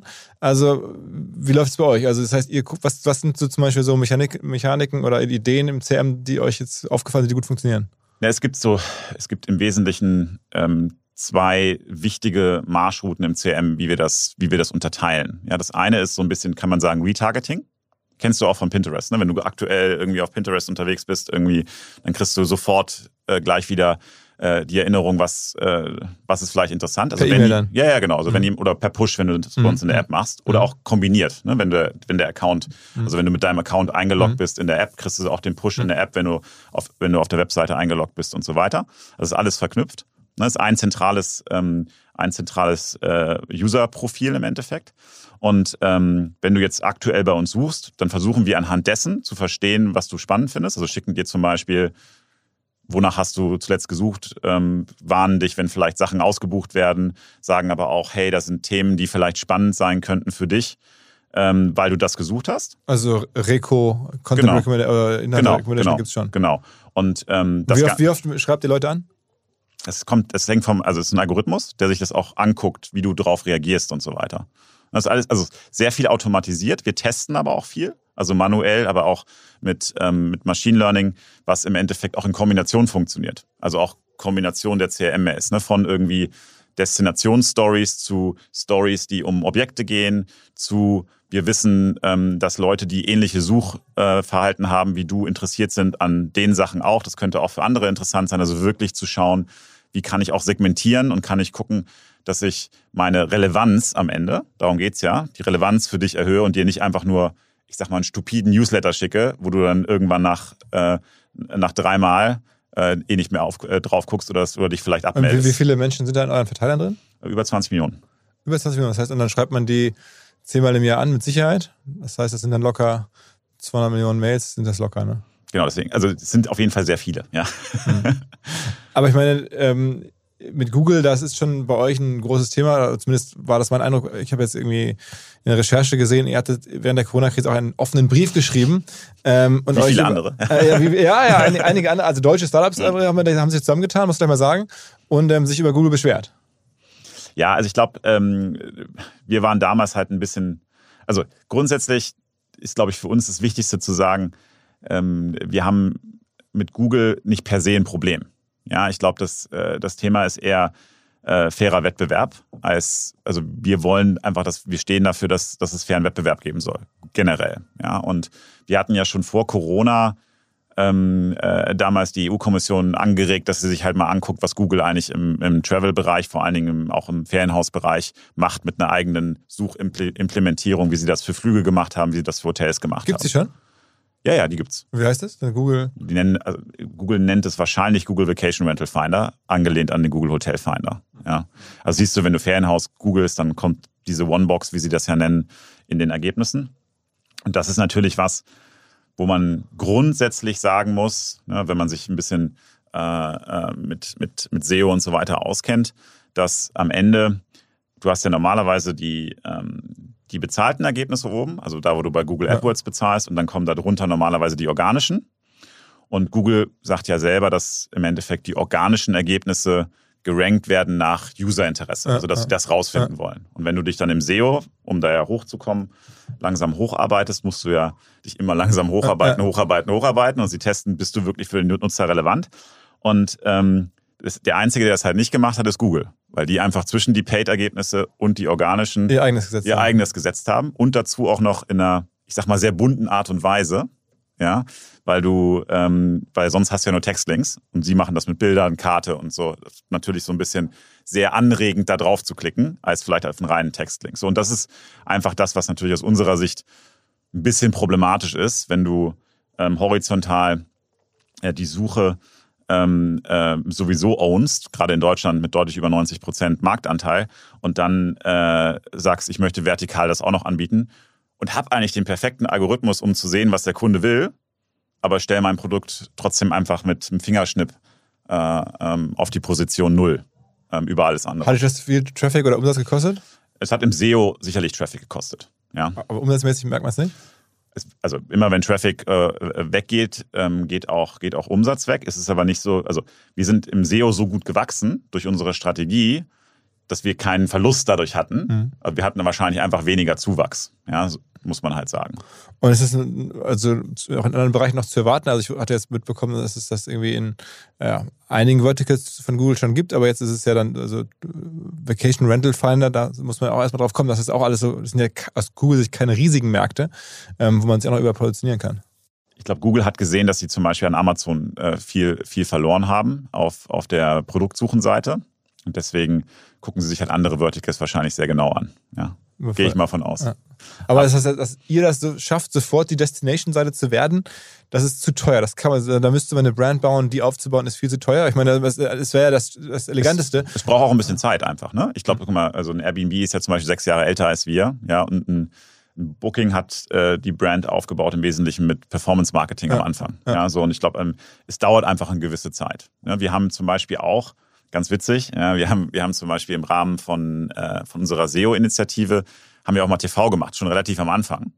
Aber sehr dediziert auch als so ein bisschen so ein, so ein Hack im Sinne von, äh, wie können wir SEO besser machen? Wie können wir Google beibringen, dass Home to Go ähm, ein Top of Mind ist? Ja, das heißt, wir haben äh, damals äh, diese, diese Kampagne war im Wesentlichen immer so, dass du, dass wir den Leuten beigebracht haben, gib Home to Go plus den Ort ein. Also Home to Go Kroatien, Home to Go Italien, Home to Go Ostsee und so weiter. Und das hat sehr gut funktioniert, weil Google dadurch noch schneller gelernt hat, dass Home to Go relevant ist. Also eigentlich SEO-Optimierung durch Fernsehwerbung. Genau, ja. genau. Also äh, Leute haben uns damals immer gefragt, macht ihr jetzt schon TV-Werbung? Ja, ihr seid doch noch relativ ja. klein. Wir haben gesagt, ja, das ist, äh, hat, hat mehr als nur TV-Werbung. Also TV-Werbung hat natürlich immer einen gewissen äh, Brand-Effekt. Ja, Weil Obwohl, Google so gelernt hat, okay, genau. Home to Go ist äh, einfach eine Sache, genau. nach der wird gesucht, die muss ich entsprechend höher ranken. Genau.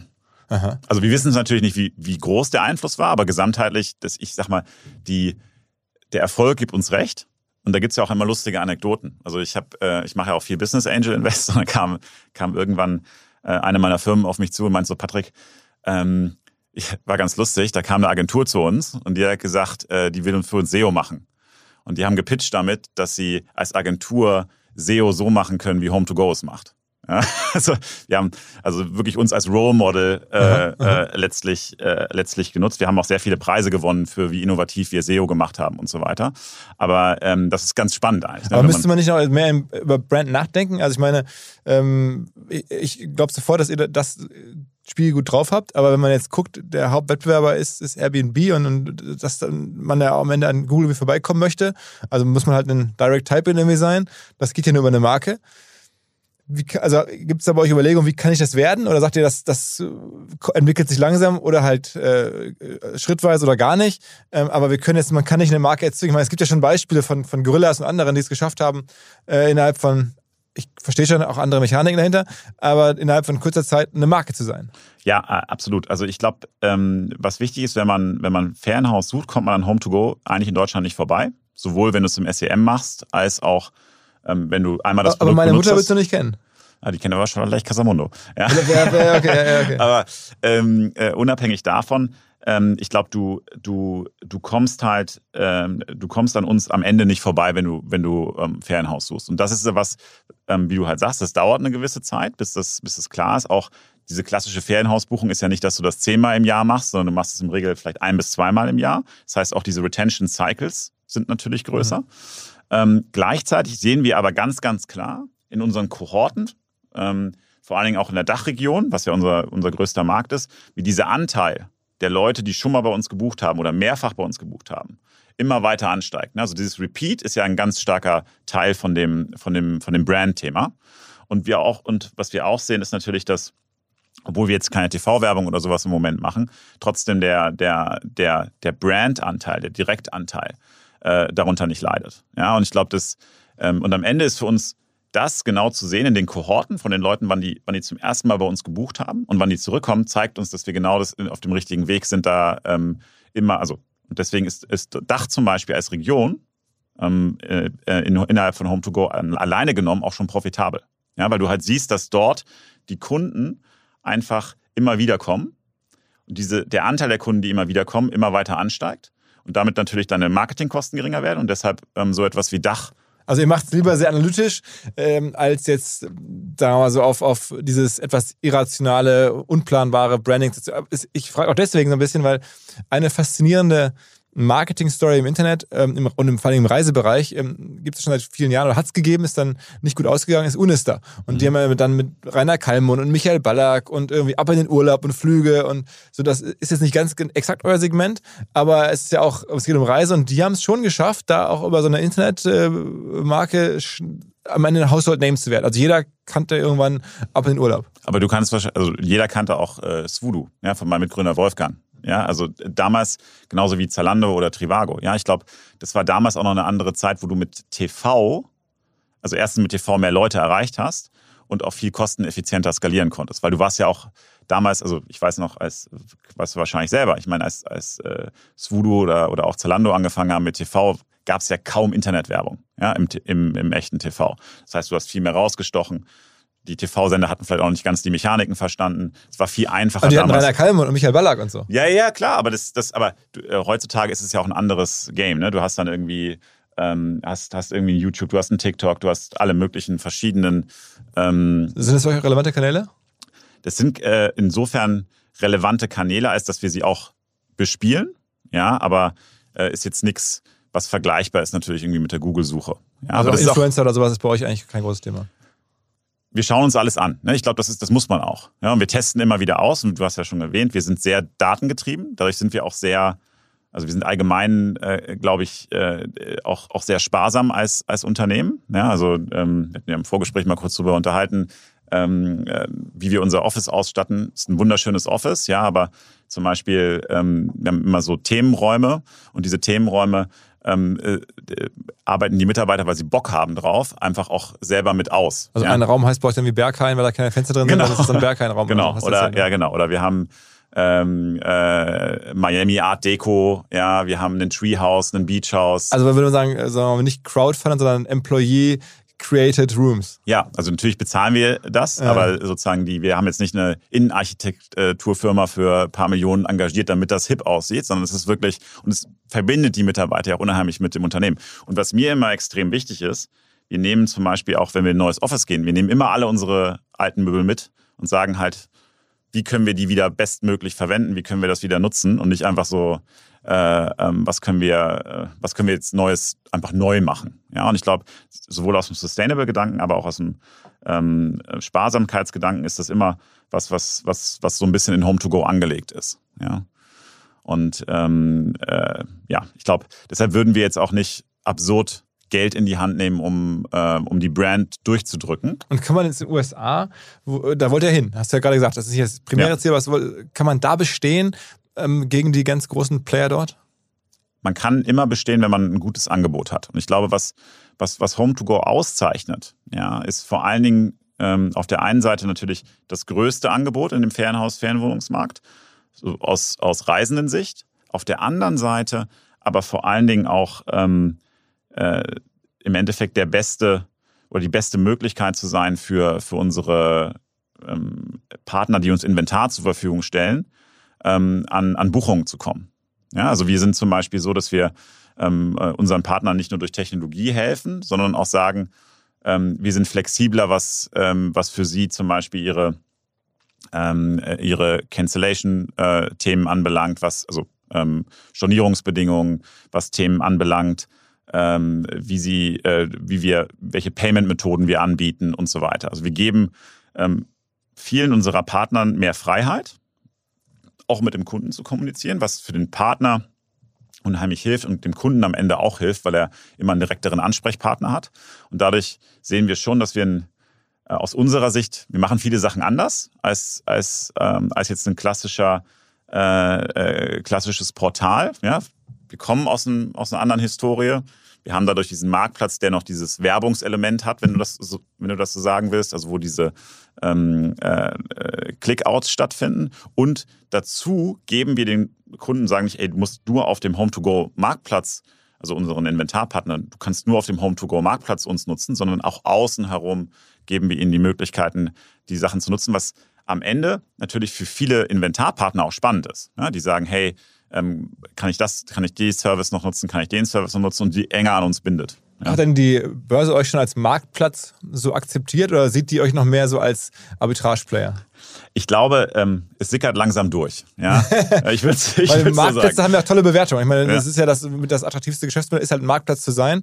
Aber es ist halt die Frage, ist man wirklich einer oder ist man jetzt noch in der Situation, dass man irgendwo auch Arbitrage, sozusagen den Marktplatz selber bestückt durch, durch, durch äh, Genau, wenn du global guckst, sind, sind circa 50 Prozent unserer Transaktionen auf dem Marktplatz, also verlassen den Marktplatz nicht mehr. In Deutschland, am weitesten entwickelt, sind es um die 80 Prozent. Und Deutschland war halt vor ein paar Jahren niedriger, also das heißt, es wächst immer weiter.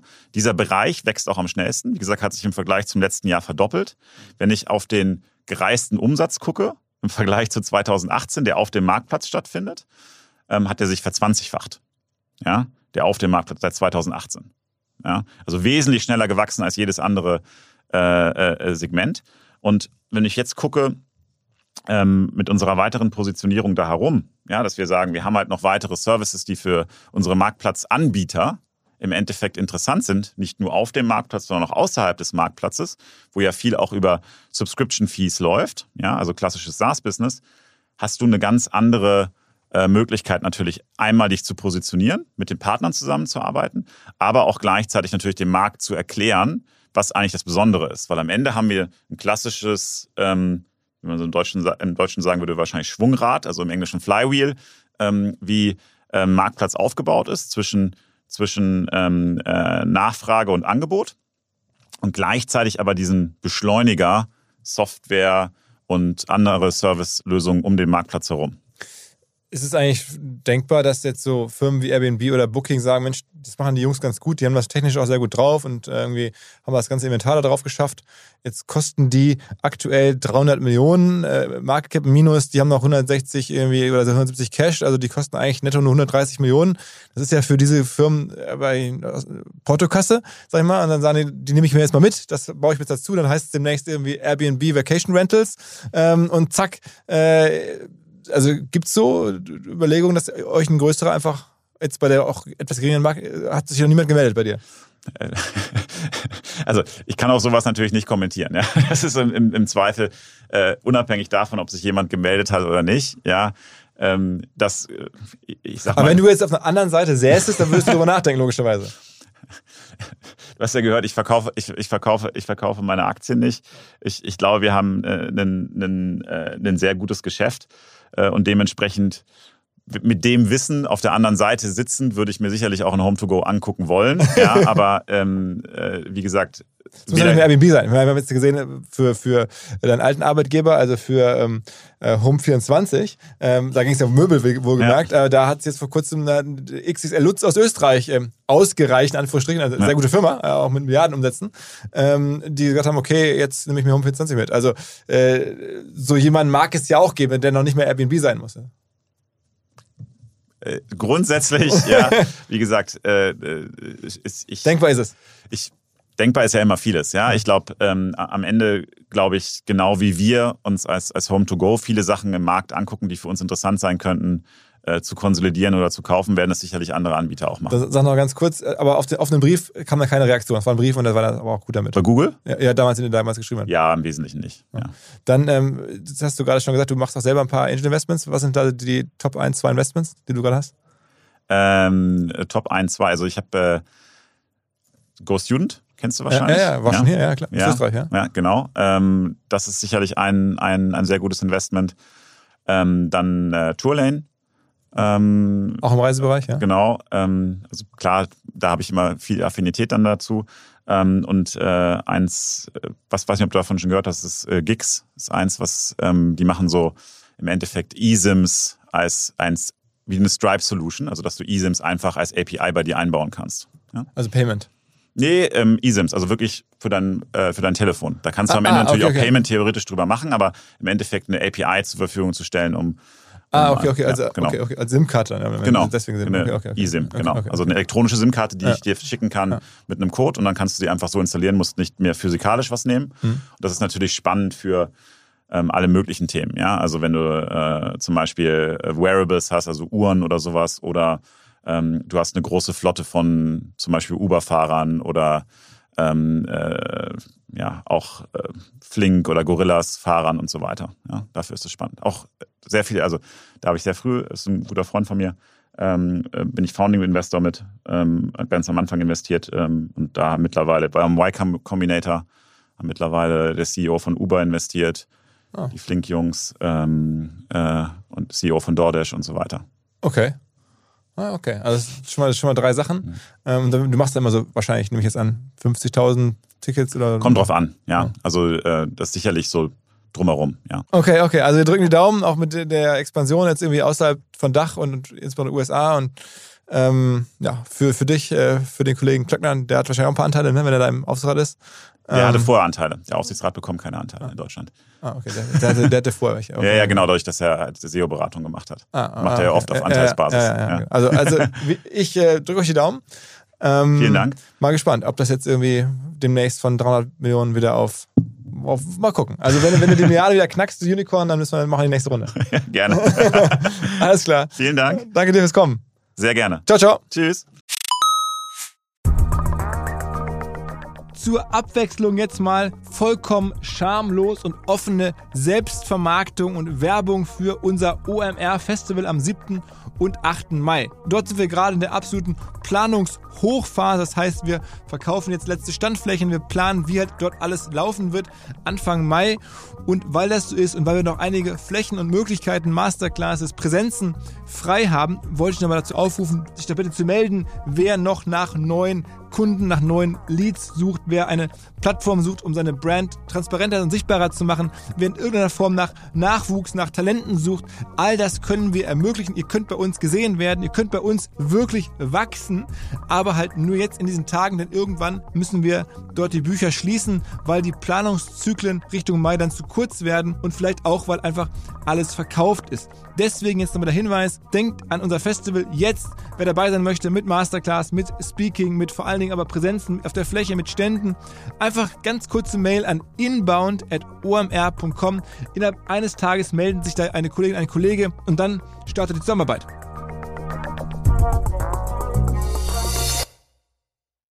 Zurück zum Podcast. Dieser Podcast wird produziert von Podstars bei OMR.